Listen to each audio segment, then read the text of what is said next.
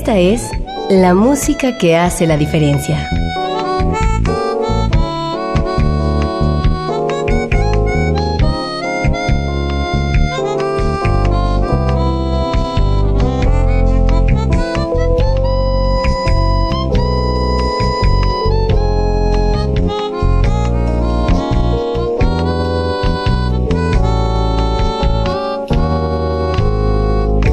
Las estrellas del pop y de la música brasileña. Sonidos originales del cine y del teatro. Jazz, New Age y otros géneros.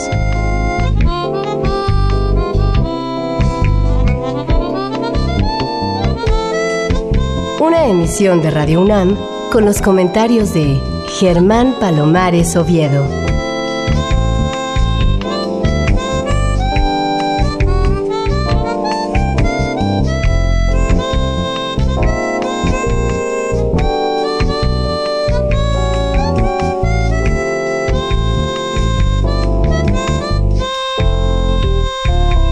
Muy buenas, soy Germán Palomares Oviedo en una nueva emisión con la música que hace la diferencia. Y hoy la diferencia la hace la música incluida en el disco El Canto de la Mar, volumen 1, de un músico al que conocemos poco en el centro del país, pero que es conocido, digamos, en el occidente de México, tanto como en Europa y en otros lugares. Y eso se debe a que él encabezaba un proyecto de muy gratos recuerdos llamado Proyecto Tacos.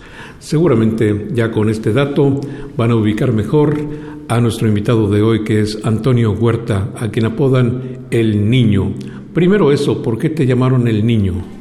Lo que pasa que a los ocho años empecé a estudiar música. Y mi papá, ya como los 10, 11 años, me metió en una escuela de música y mis amigos ya tenían 20 años. Entonces imagínate un niño gordito, ¿sí? de talla 32, chaparrito, pues háblale al niño, al niño, al niño, y por eso se generó lo de, lo de niño, de ahí nace porque no sabían mi nombre, y se quedó, y me gusta, de hecho, mi sobrenombre se me hace muy, muy alegre, muy... Me dicen, hasta lo siento muy de cariño esa palabra, un niño. Hace mucho tiempo que no conversamos, hace mucho tiempo que te prometía que vendría y vendría y nada que cumplía. Así que, para beneficio de quienes no nos han escuchado, pues me gustaría que hicieras un breve resumen de cómo fue tu instrucción musical y cómo la has llevado a cabo a través de todos estos años. Eh, mi papá es músico, él me formó como músico desde chiquito, yo empecé tocando marimba de hecho. Por eso mi amor por la música popular se gestó desde que empecé a tocar marimba. Entonces fue un proceso en el que empecé como cualquier niño que le acercan a la música jugando, muy lúdico. En mi casa tenía marimba, batería, órgano, tenía todos los instrumentos del mundo. Entonces, pues yo era un niño que en lugar de ir a la calle de vago, eh, me ponía a hacer travesuras con los instrumentos musicales. Oye, ¿y después cómo te diste cuenta de que tu destino iba a ser ser músico profesional? Está bien que hayas tenido padre músico, pero no siempre los hijos quieren seguir el camino de los padres. Definitivamente, ¿no? Y más, muchas veces el hijo termina aborreciendo la música, ¿no? Cuando no es bien encausado. Mira, en mi caso, yo recuerdo que estaba en segundo año de primaria. La mesa nos hizo una pregunta, que qué profesión o a qué nos queríamos dedicar cuando fuéramos grandes. Automáticamente contesté músico. Iba en segundo año de primaria. Yo ya te traigo eso de nacimiento, ¿no? Oye, y en algunos sitios, en algunos círculos, eso de tener vocación de músico no es muy bien visto. Todavía hay algunas personas que suponen que ser músico es ser una especie de vago con una cierta inspiración. ¿Cómo hiciste para que tu núcleo familiar y tu núcleo social admitiera tu vocación y aplaudiera que fueras músico? Fue gracias al apoyo de mi papá. De hecho, mi mamá no quería mucho por todas esas historias que hay detrás de un músico. Mira que te vas a hacer borracho, mujeriego, perdone. Pero realmente... Bueno, en algunas cosas sí tiene razón. ¿no? Yo creo que lo que ayudó fue que mi papá me vio tan decidido, porque yo le exigí a mi papá que me enseñara. Aquí fue al revés la historia.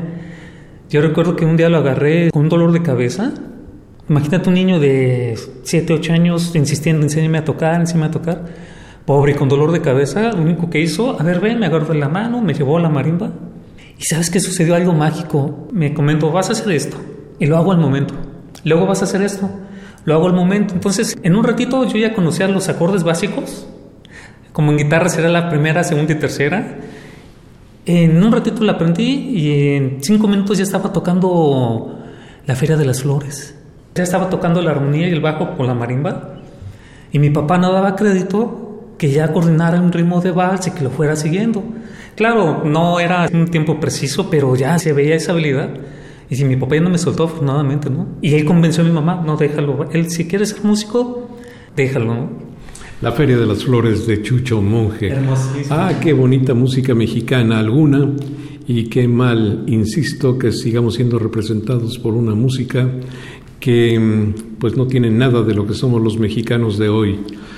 Y mm, lo que sí tiene esencia de lo que somos los mexicanos de hoy es este disco, El canto de la mar. Háblanos un poquito de cuál es la idea general de este disco para seguir con la historia inmediatamente después de abrir con Quimixto. El canto de la mar es exactamente, eh, me puse a escuchar por muchos años el mar, pero inconscientemente. Entonces empezó a florecer música que no tenía nada de citadino. Yo vengo de Guadalajara y he estado aquí por años viviendo. De hecho, hace dos años regresé a Guadalajara y hoy por cuestiones de mis cursos que doy aquí en Vallarta, soy muy bendecido con mis alumnos, con la gente que me apoya mucho. Y me di cuenta, Germán, que ese proceso en el que estuve aquí en Vallarta muchísimos años, absorbí el mar, ¿me entiendes? Lo escuché, lo escuché, no lo oía, lo escuché. Entonces simplemente dejé que saliera toda esa gama de colores que estaba en, mi cuerpo, en mi espíritu, en mi mente, que salieran. Y fue saliendo cada uno de los temas. Ahí está la esencia del mar de Puerto Vallarta, no, inclusive Quimixto, un lugar súper reconocido en Vallarta, un lugar muy bonito. Y para los que no sabemos qué es... Quimixto, hagan de cuenta que es una playita donde va mucho el europeo, porque es un lugar muy bonito, es como Vallarta de los 60 no está todavía tan contaminado por el turismo, por la contaminación. Es un lugar muy bonito, es, es como el Vallarta de los 60. Llegas, hay cabañas, huele a pan de plátano. O sea, es, muy bonito ese lugar, es muy orgánico. Y por eso decidí ponerle Quimixo al tema. Bueno, les recuerdo que este es el Canto de la Mar, volumen 1, lo que quiere decir que habrá más volúmenes. De eso vamos a platicar con Antonio Huerta, que es hoy nuestro invitado, inmediatamente después de escuchar el corte 1, que efectivamente se llama Quimixto.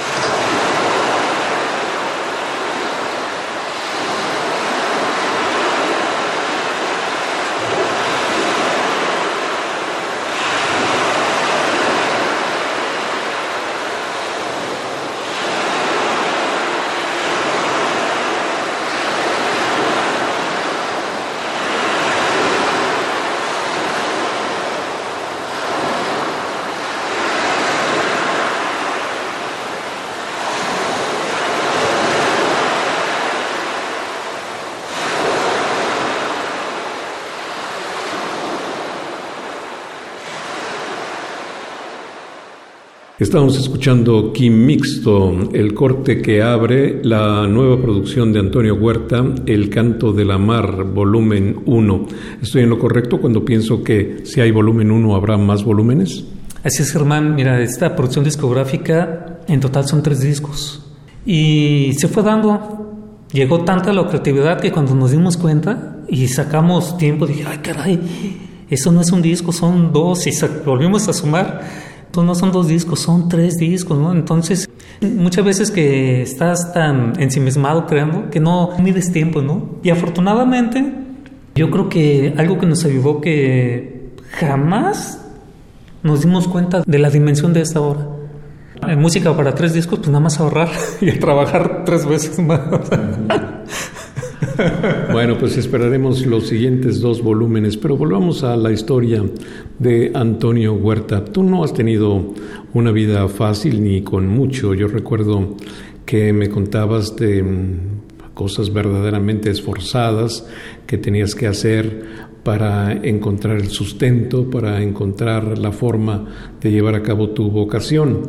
En ese contexto, ¿cómo fue que nació Proyecto Tacos? A mí me invitaron a grabar exactamente el estudio de Sonido Rana. Déjame decirle a la gente que Sonido Rana es una tienda de discos aquí muy popular en Puerto Vallarta que en la parte superior tenía un estudio de grabación. Sí, de hecho lo, lo tiene todavía un estudio hermosísimo, es uno de los estudios más hermosos que hay en Puerto Vallarta. Y me invitaron a grabar un demo para un restaurante de aquí de Puerto Vallarta y me escucharon tocar Llegué con mi teclado, hicimos una toma, son de esas veces que llegas inspirado y a la primera toma que no fue pretensión, simplemente se dieron las cosas. Y de ahí es como surgió la bonita amistad con mis amigos de Sonido Rana, ¿no? En este caso, Chano Contreras, Odi Contreras y Arturo Contreras. Pero bueno, una cosa es que te salga un tema y otra cosa es que hayas hecho, no sé si dos o tres discos, dos que salieron a la circulación y uno que quedó por ahí medio arrumbado, ¿cierto? Así es, eh, grabamos el disco Drum Bass, que fue nuestro primer disco con Proyecto Tacos. Luego salió el disco, que, ese disco de veras como nos abrió puertas, y estoy asombrado, eh, que era Sabor a Trópico, un disco que solito se fue, se fue a salió del país y nos abrió puertas en, en muchísimos lugares y me dejó un rato recuerdo. Y lo, yo creo que lo más maravilloso como que ya era un breve sueño de, lo que podía acontecer a largo plazo, ¿no? Y mm, cuéntale al auditorio en qué consisten esos gratos recuerdos. Yo al presentarte decía que no eras muy conocido en el centro del país y sin embargo en Europa, por ejemplo, sí que eres conocido.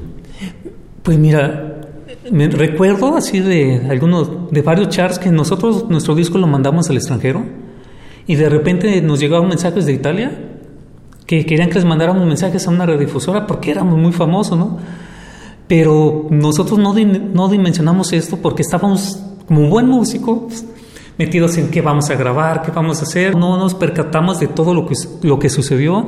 El disco llegó a sonar en, en, Argentina, en Colombia, en Chile, Estados Unidos, Canadá, hasta nos llegaron a tocar. Pero lo maravilloso de eso es el lenguaje de la música, ¿no? Que no tiene, no tiene un lenguaje, pero sí es como se comunica directamente el espíritu y tiene ese sabor atrópico que afortunadamente yo siempre he dicho que ese es nuestro gran legado que tenemos como músicos que nacimos en América, ese, ese feeling de, de, la candela, lo caliente de la sangre, ¿no? Y eso nos abrió puertas. Oye Antonio, pero yo me doy cuenta de que tú eres un músico muy dedicado, que pasas larguísimas horas metido en los estudios de grabación, pero tus presentaciones en público son muy escasas. ¿Cómo haces? ¿Cómo es que sobrevives la música siendo tan escasas tus presentaciones en público? Mira, muy buena pregunta. Son pocas las presentaciones que hago en vivo porque para hacer una presentación en vivo necesito mínimo tener tres teclados un piano que esté de base con sonidos de Fender Rocks, pianos acústicos, dos sintetizadores, uno para hacer improvisaciones con minimux, órganos, vibráfonos y uno para tener pads. Entonces, hacer una presentación de, en general, sea Proyecto Tacos de mi nuevo disco, pues implica hacer un gasto de muy fuerte de equipo. Pues yo nada más tengo un teclado, ¿no? Entonces, por eso muchas veces no, no he tocado tanto porque sí, de hecho ahorita saqué cuenta, si, si quiero presentarme con el canto de la mar, ocupo un mecenas que mínimo nos apoye con 50 mil pesos para hacer una presentación, porque uno de los temas estaríamos como 14 músicos en el escenario, ¿no? Por eso hago muy pocas presentaciones, por la parte logística que se implica llevar bastantes instrumentos y como mi música tiene muchos colores, muchos timbres, no lo puedo generar desgraciadamente con un solo sonido, no ocupo mucha herramienta. Por eso no lo he hecho. ¿Y cómo sobrevives? Sobrevivo, pues, como todos los músicos. En mi caso, descubrí que tengo una vocación por enseñar. Y me encanta eso porque tú sabes que cuando compartes tu conocimiento es muy bonito porque creces y aparte tengo la suerte de que tengo alumnos niños. Creo que ahí me reflejo, ¿no? Es en un momento dado cuando yo era niño. Y me encanta ver cómo van creciendo, cómo escriben por nota. Y de hecho, mira, tengo unos alumnos que en su primera clase los enseñé a componer. En la segunda clase ya me llegaron con composiciones hechas. Y lo más increíble me uno de mis alumnos, dice, este maestro, pero ¿cómo le hago para componer? Quiero hacer una composición para flauta, otra para piano. Le dije, mira, vamos haciendo lo siguiente. ¿Tienes flauta? No. ¿Tienes piano? No. Ok, vamos a canalizar tu creatividad. ¿Qué te parece si, si haces una composición para cucharitas? ¿Tienes canicas? Sí. ¿Un balón? Sí. Entonces, le dije, si percutes las cucharitas ahí vas a generar sonidos, tu balón si lo frotas puedes generar sonidos. Les dimos ideas a los niños. En la segunda clase llevaron composición. Cada uno de los juguetes escribieron una partitura. Se me hizo muy bonito ver su composición de cuatro compases, pero así de creativos. Y yo lo que más hago énfasis en mis clases a los niños y a los adultos en general es la composición germán, porque tú sabes que es allí donde se abren puertas por la composición es muy bonito tocar un cover, un estándar, te deja mucha escuela, pero cuando tú quieres dejar un legado, solamente lo logras por la composición. Claro. Y por otro concepto del que vamos a hablar inmediatamente después de escuchar El lado oscuro, el tema 2 de este disco que es El canto de la mar, volumen 1, un tema dedicado a Gustavo Curiel. ¿Quién es Gustavo Curiel? Mira, Gustavo Curiel paz descanse, un gran amigo. Él aparte fue en su momento director de la radio XCJB en Guadalajara. Entonces, él fue un mecenas, eh, me apoyó muchísimo. Una vez me escuchó tocar, hace unos 15 años tenía un trío de jazz en Guadalajara. Tocábamos por Latin Jazz. Nos escuchó tocar, le gustó nuestro proyecto y siempre que hacía un concierto de jazz nos invitaba y que alguien tenga esa sensibilidad, porque las puertas estaban abiertas para todos los músicos en esos festivales, en la parte hacía festivales gratuitos. Entonces es un pequeño homenaje para Gustavo Furiel y su familia, porque para mí fue un amigo, un maestro y sobre todo un hombre muy generoso que me abrió las puertas en el momento en que más lo necesitaba. Pues yo no conocía a Gustavo Curiel, pero también mi homenaje para este tipo de seres humanos a quienes les importa la música, pero también los músicos. Se llama El lado oscuro, corte 2 del disco El canto de la mar, con nuestro invitado especial de hoy desde Puerto Vallarta, Jalisco, Antonio Huerta, el niño.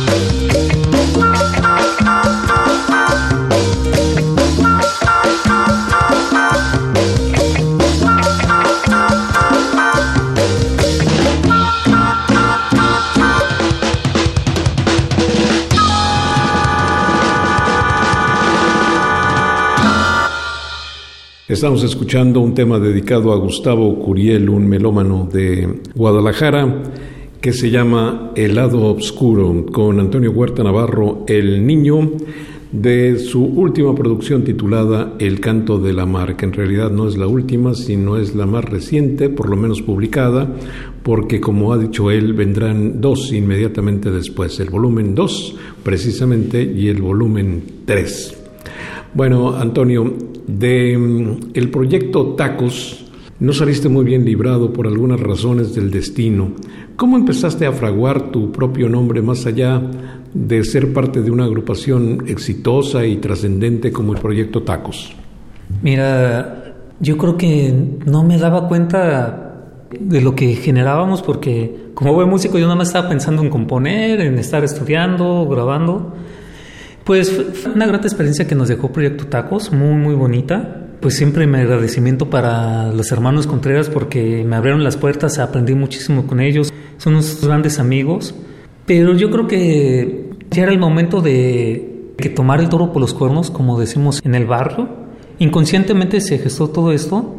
Y de hecho, fíjate que después del proyecto Tacos 1 y 2, tuve un, un proyecto que se llamó el Agave Sound. De hecho, aquí en Vallarta estamos tocando mucho y me acuerdo, claro, hablamos de la Agave Sound. La Agave Sound sí fue de hecho la tercera producción que hicimos, pero ese disco a mí me encantó porque aprendí que podía grabar sin tantos recursos.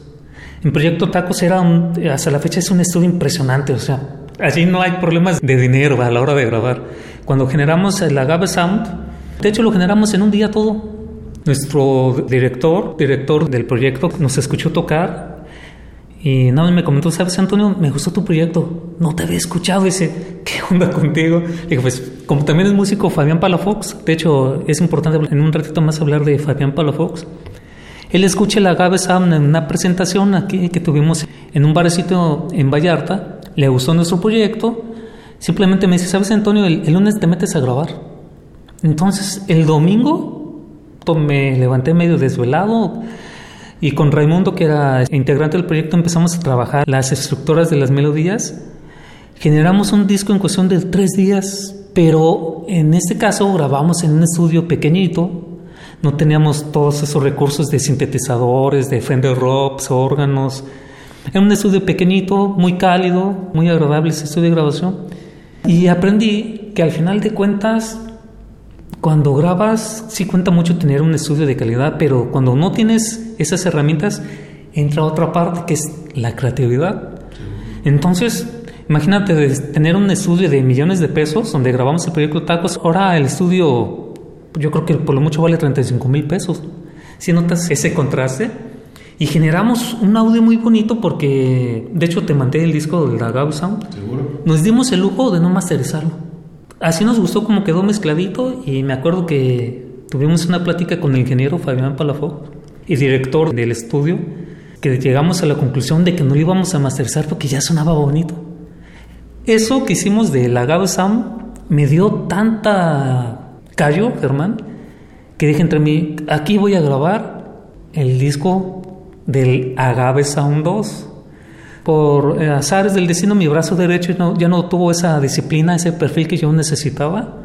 Lo tuvimos que dar de baja, hasta la fecha somos grandes amigos, pero tú sabes que cuando tienes un proyecto se ocupa mucha determinación para salir adelante. Empezamos a grabar el disco ya de la Gabe Sound 2, me quedé sin mi brazo derecho y simplemente me comentó mi patrocinador y director del estudio de grabación Fabián Palavovox. Me comentó, ¿sabes Antonio? Yo creo que ya llegó el momento de que tú saques tu disco como solista. Dice, yo así te veo, yo sé que tú siempre andas metido en tus locuras de música, de estudiar, de dando clases, pero yo sí, dice, te veo muy maduro. Dice, yo te veo, a lo mejor tú todavía no lo percibes, pero ya es el momento de que saques este disco a tu nombre. Tratamos de registrar el nombre de Agave Sound, no se pudo, nos, lo echaron para atrás y eso fue también parte de que se tomara la decisión entre Fabián Palafox y tu servidor de que ya el disco que iba a ser Agave Sound Volumen 2 terminara siendo El Canto de la Mar, ya como mi primer disco de solista. Bueno, pues por madurez no, no queda porque te conozco hace varios años y yo creo que por lo menos hace 10 ya estabas con la capacidad de hacer discos como solista. Ya tu nivel profesional era realmente notable. Sabes, se me acabó de ocurrir, esto no lo tenía planeado, pero para beneficio un poco de los que no conocen tu trabajo previo, pues quiero poner algo de mm, el proyecto Tacos, ah, espalda con espalda con algo del Agave Sound, para que tengamos así el contexto completo y sepamos de dónde ha llegado el canto de la mar. Aquí está Antonio Huerta el Niño con eh, dos temas radicalmente diferentes. Repito, uno proveniente del proyecto Tacos y el otro del Agave Sound.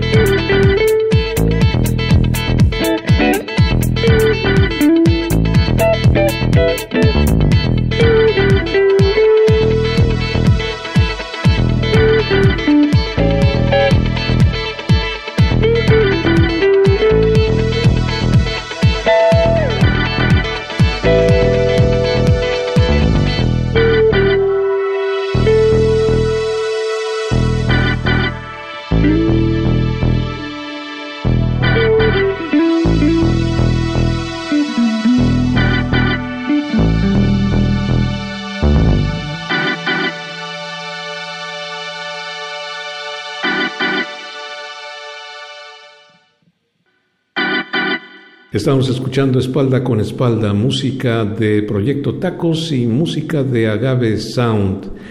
A propósito de esta conversación que estoy llevando a cabo en Puerto Vallarta, Jalisco, con mi querido amigo Antonio Huerta Navarro, el niño, un músico realmente admirable, un hombre que ha podido salir a pesar de todos los pesares, a pesar de todas las limitaciones, a pesar de una vida difícil, ya decía, pero que él ha podido componer hasta ser un músico excepcional.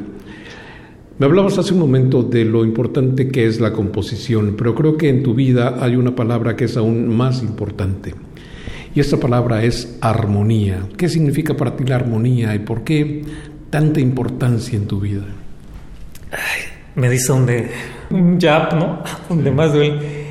Sabes, en el caso de, la armonía, es así, yo soy un músico que desde que escuché, imagínate cuando escucho a Claire Fischer, el maestro Claire Fischer, tocando Morning, pues yo era un niño de 14 años, un adolescente, y escucho esos acordes tan hermosos.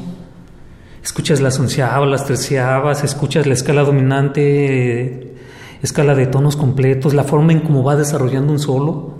Luego escucho un disco que para mí fue, ay Germán, yo quedé asombrado, o sea, tenía también 14 años, escucho el disco Ahora de Mal Davis, que para mí es mi disco de toda la discografía de Mal Davis, que para mí es excelsa, es, maravilloso lo que hizo ese gran músico, pero cuando escucho Aura, con todas esas armonías, porque ya, ya empezábamos a escuchar con Mal Davis, sobre todo en ese disco Aura, tiene sonido 13, hay trabajos de serialismo, o sea, es, un tratado hermoso ese disco. Entonces imagínate un niño que 14 años que escucha Mal Davis, escucha Claire Fischer, luego escucho a Poncho Sánchez tocando Latin Jazz. Yo quedé maravillado de esos acordes, ¿no? De esas armonías, de ¿qué, ¿qué estoy escuchando? No era la técnica, o sea, yo he escuchado, imagínate, yo de niño tocaba órgano, mi maestro tocaba Bach. Yo lo veía tocando Bach a primera vista. Imagínate lo que esto. Y se daba lujo de transportarlo un tono arriba, cuatro tonos arriba, al momento. Entonces, cuando lo escucho, lo hermoso que es la armonía, ¿sí? Porque hay que entender, para mí la armonía es un parteaguas en la historia de la música desde con Bach. Luego, cuando escuchamos a Debussy, ese mundo del impresionismo, pues yo soy muy sensible y a mí escucho un acorde y mira, hasta se me puso la piel de gallina. A mí la armonía es el fundamento que el músico más debe de cuidar por encima de la técnica. La técnica es muy hermosa, pero para mí, insisto, es un punto de vista, nada más, no tengo la razón, es nada más un punto de vista. La armonía es el eje central del músico.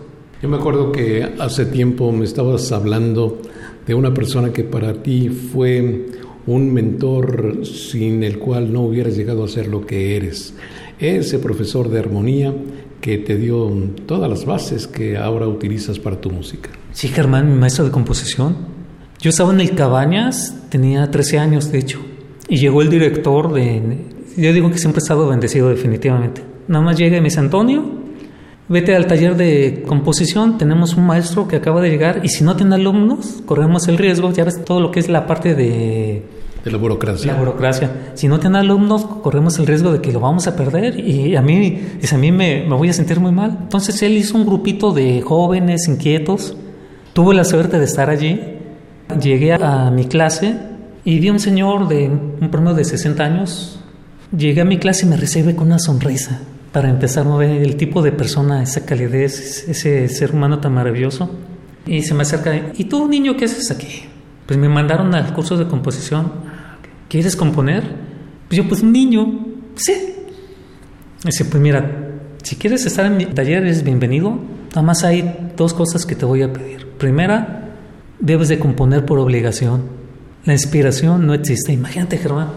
Yo hasta la fecha escucho esa frase me quedo asombrado. Debes de componer por obligación. La inspiración no existe. Fíjate qué hermosa frase. Y la segunda, y que fue la que... ¿Tú qué tocas, Antonio? Pues yo toco marimba, maestro. Y él me empezó a escudriñar. Ah, tocas marimba, sí. ¿Y qué ritmos te gustan? Pues me gusta el danzón, la cumbia, me gusta el cha-cha-cha. Ah, ok. Entonces, mira, vas a componer un danzón, vas a componer una cumbia, vas a componer un cha Imagínate, mi maestro estudió con Stockhausen fue alumno de Julián Carrillo. A O sea que en esa época era un verdadero vanguardista. Vanguardista. Él en los 60 él ya estaba haciendo acusmática en Guadalajara y música electrónica en los 60 ¿eh? Él vio mi perfil de músico, él no me pidió que compusiera una fuga, una sonata o un preludio, no, no. Tuvo la sensibilidad y me dejó en mi estado de música popular. Nada más el segundo requisito que me pidió, nada más, ¿sabes qué? Nada más todo lo tienes que escribir por nota. Eh, qué maravilloso, hombre. Tienes que escribirlo y si no puedes, yo te asesoro. Entonces, ¿qué crees que pasó? Pues a la semana siguiente regresé al curso, a la clase, con una composición hecha, que se la dediqué a mi mamá, un, un vals que compuse de 32 compases. ¿Cómo se llamaba ese maestro tan especial? De hecho, todavía está con vida. Ojalá, ¿sabes qué quisiera? Son esos hombres como a los grandes músicos el tiempo le va a dar su lugar pero sí hace falta darlo a conocer a, todo el mundo porque es un, genio ese hombre. Pues un día vamos tú y yo a Guadalajara. Eh, yo te invito, primero nos aventamos unas tortas ahogadas, taqueamarra, y de allí nos vamos a visitar. El maestro, por lo que te comento, pues él me enseñó a componer, me enseñó a ser disciplinado. Él me dijo, mínimo tienes que componer una hora al día, de lunes a viernes. Pero no me has dicho cómo se llama. Ah, perdón. Se llama Eduardo Rafael García Cueva. Eduardo Rafael García Cueva.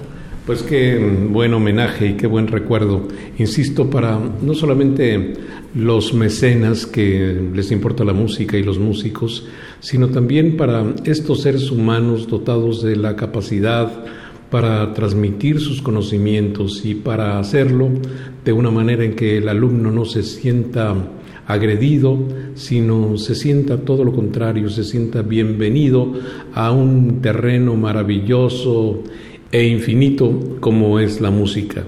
Qué bueno que existan esos seres humanos que permitan crecer a músicos como Antonio Huerta, el niño que hoy es nuestro invitado.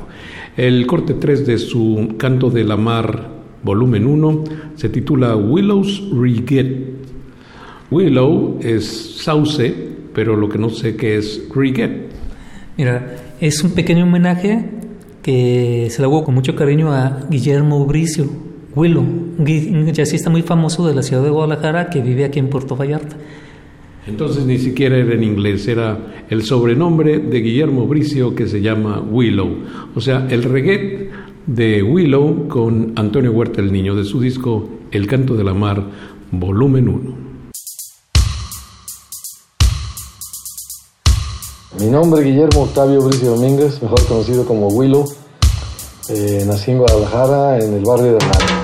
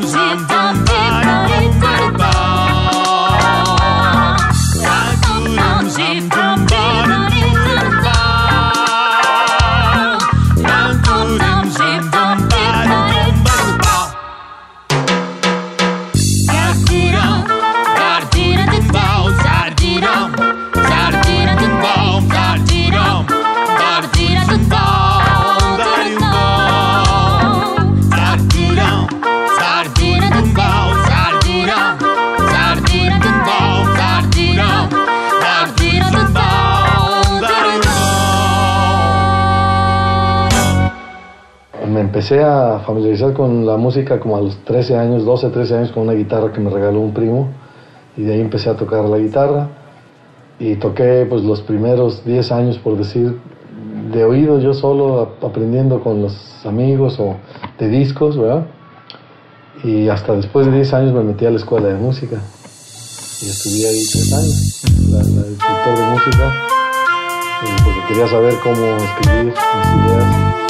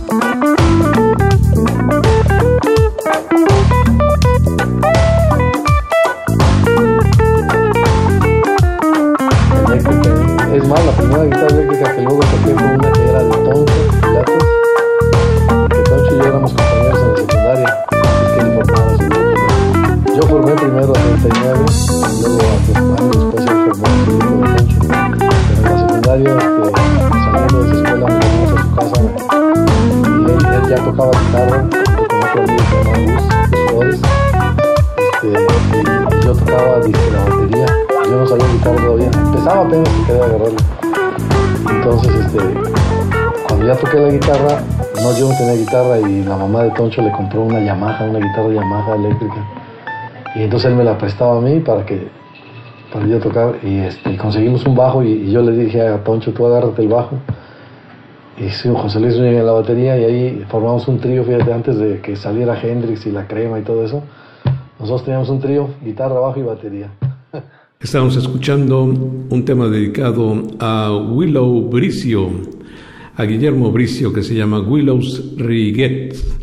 No sé si se pronuncia bien o siquiera si está escrito como se debe, pero eso es lo de menos, la música es lo verdaderamente importante. Bueno, desde hace mucho tiempo me has venido contando de la gran cantidad de músicos que intervinieron en esta producción. Es el momento de darles crédito y es el momento de subrayar su presencia. ¿Quiénes han sido? ¿Por qué son tan importantes? Es muy importante darle el crédito, Germán, porque al final de cuentas cualquier producción se genera primero por los amigos. Y yo tengo la fortuna que grabaron en ese disco mis amigos y aparte grandes músicos y es simplemente darles su reconocimiento porque se lo merecen. Y más porque tuve la suerte de que me apoyaron incondicionalmente. La música es un trabajo de equipo, evidentemente. Así es, y tuve la fortuna de que creyeran en el proyecto. Nada más les dije, amigos, voy a volver a grabar. Ah, es que toda mi gente del proyecto Tacos les mandé mensaje, ¿qué onda? Voy a volver a grabar, ¿se apuntan? sí, todos se apuntaron. Pero resulta, Germán, que por lo mismo, como es una obra tan extensa, pues nos dimos el lujo de invitar a gente, músicos que radican aquí en la ciudad de Puerto Vallarta, de Guadalajara y de la Ciudad de México. Vamos empezando por mis amigos aquí que están en Vallarta. Está el maestro Willow Bricio de la guitarra, la leyenda del jazz, un monstruo de la guitarra. De hecho, Willow era el guitarrista del proyecto Tacos. Volvimos a coincidir y de hecho el tema Willow Regazze es un homenaje para Willow, que se lo dedicamos con mucho cariño. Está José Luis Rosales en las percusiones, tenemos a Raimundo Macedo en la guitarra, el maestro Luis Rascón en el bajo y las percusiones. A quien sí conocemos un poco en el centro del país. Sí, de hecho él es hermano de Servando. Exactamente. Son hermanos. Y Luisito, pues es un, como siempre lo he dicho, son músicos de, altísimo nivel y como ser humano ni se diga. Tenemos a Luisito Rascón en percusiones y bajo y contrabajo. Tenemos a Alfredo Macedo. Alfredo Macedo es un chavito que me hizo una letra, porque en este disco ya incursionamos con cantantes, y en el disco 2 y 3 ya aparecen una letra, entonces él nos apoyó con una letra, nos conocí aquí en Vallarta, eh, Alfredo Macedo, tenemos aquí también de Vallarta a Yutzil Magda, es una cantante de la Ciudad de México, pero ya tiene aquí como cuatro años radicando, entonces ya es patita salada.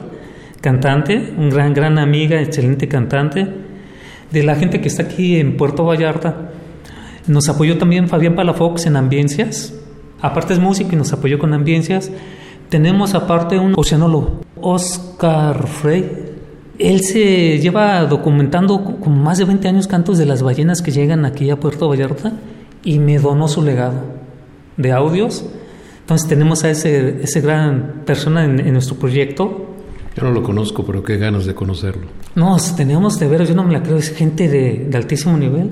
Tenemos al maestro Rolando Bárcenas, es un amigo que aquí hace teatro, director de teatro, actor, y él me grabó unos textos en latín para uno de los temas. Este es de la gente de Vallarta. De Guadalajara tenemos el apoyo del maestro Ernesto Cando, etnomusicólogo. Él nos apoyó con los instrumentos prehispánicos. Él también fue parte del proyecto Tacos. Está con nosotros también Sinsuni Varela, una amiga que canta muy padre jazz, muy bonita.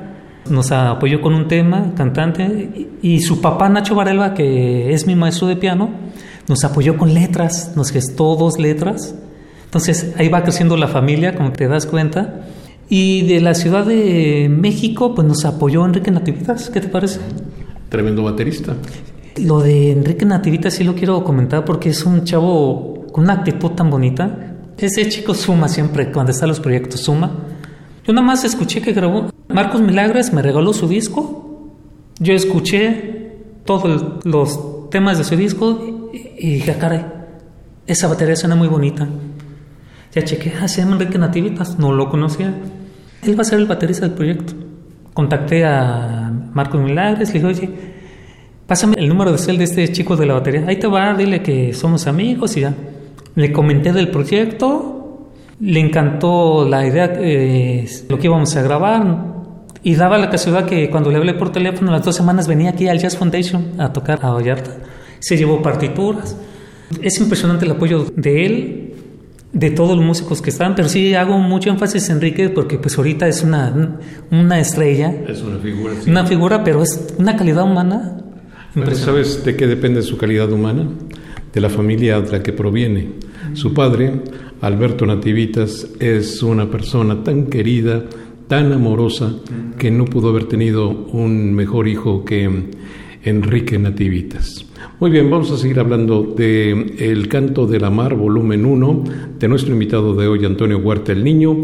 Y hablando de amigos, pues este tema se dedica a Tete Hernández y amigos de cuates y cuatas. Ahí fue un error de, al momento que nos hicieron el diseño del disco. El, nombre correcto es Cuates y Cuetes. Cuates y Cuetes es un restaurancito bar que hay aquí en Vallarta. Todos los días hay música. Apoyan a los músicos. Escuchas desde música mediterránea hasta jazz. Es un lugar que apoya a los músicos como no tienes idea. Oye, pues ya que apoya a los músicos, dinos por qué rumbo de Vallarta está. Está exactamente en el muelle, viene siendo Francisca Rodríguez y continuación del malecón. Y ese tema se lo dediqué especialmente a Tete porque es mi madrina, ella nos apoyó con viáticos, con comida para los músicos, nos apoyó con la maquila del disco y es un pequeño homenaje para mi amiga Tete. Fíjate que he dicho varias veces que la vida no te ha sido fácil, pero como con esfuerzo, con voluntad, la vida te va recompensando, ¿no? Es que sabes qué es lo más bonito, Germán. De hecho, me lo han dicho varios amigos. Dice, no tienes que decirnos nada de tu trabajo, haga por sí solo. Te vemos que trabajas, pues, pues yo me siento comprometido en apoyarte, ¿no?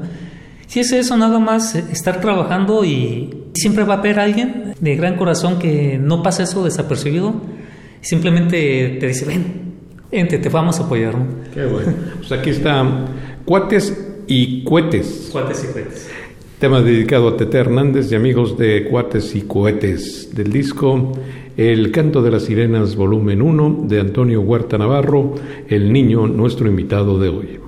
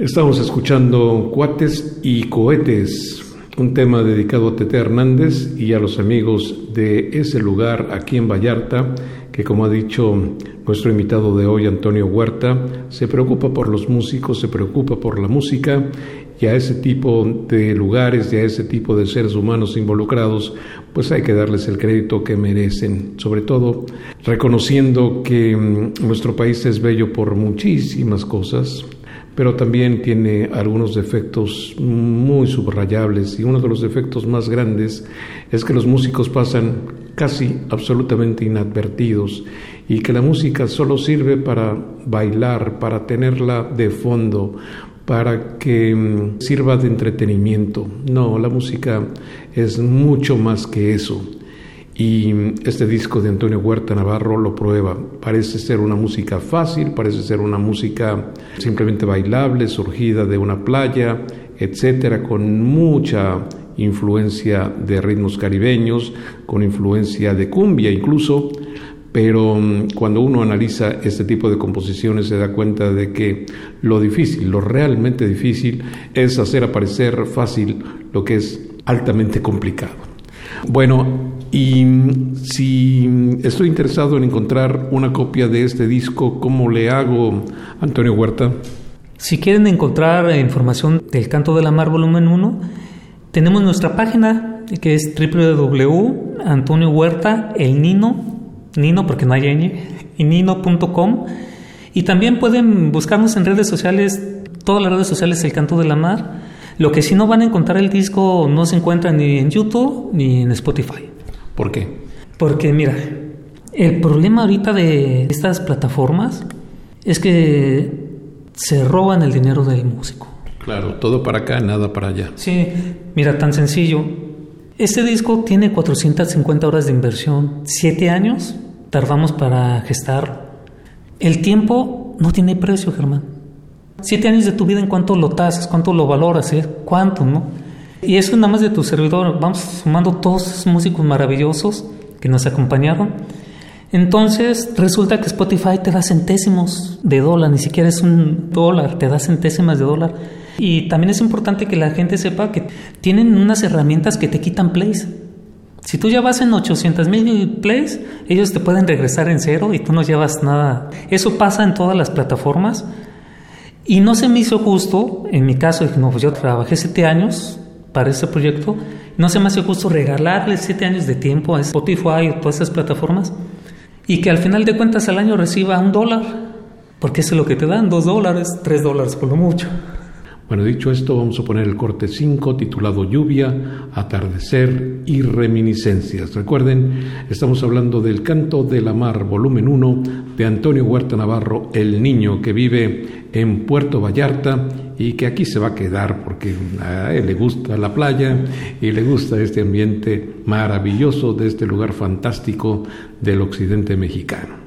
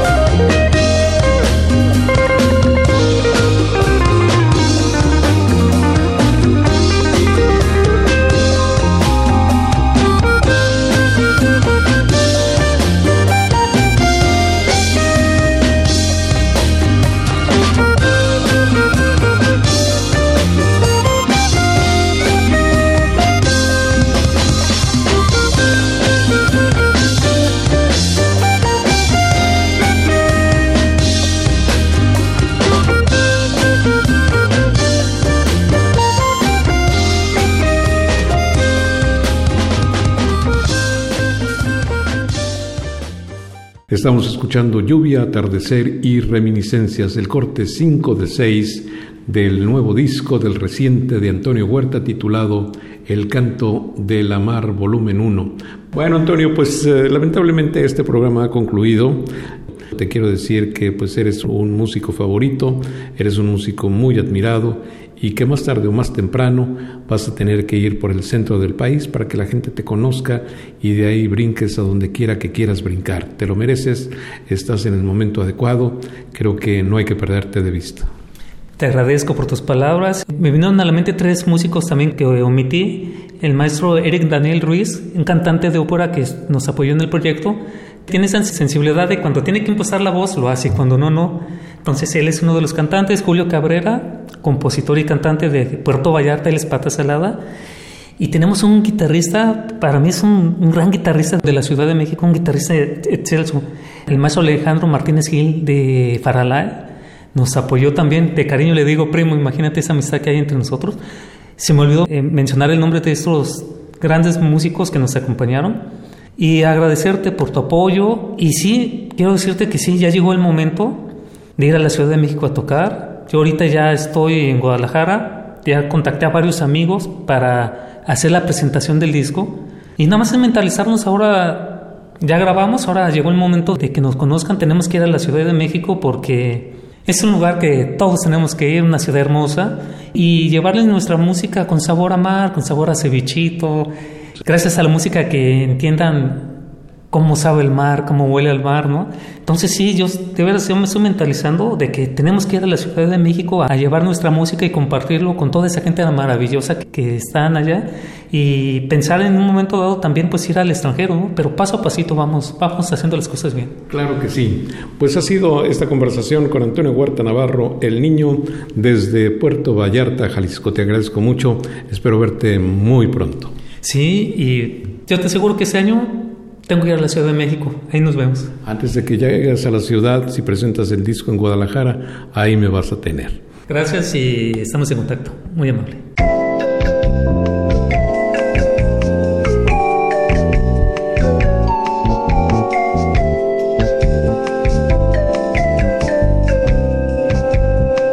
Las estrellas del pop y de la música brasileña.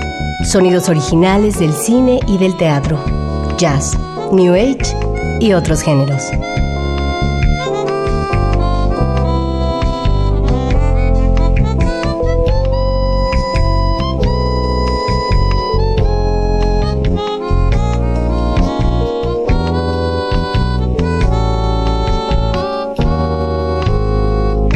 La música que hace la diferencia.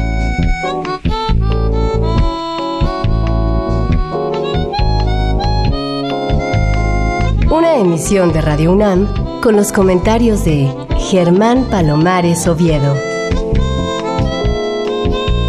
Con la realización técnica de Francisco Mejía.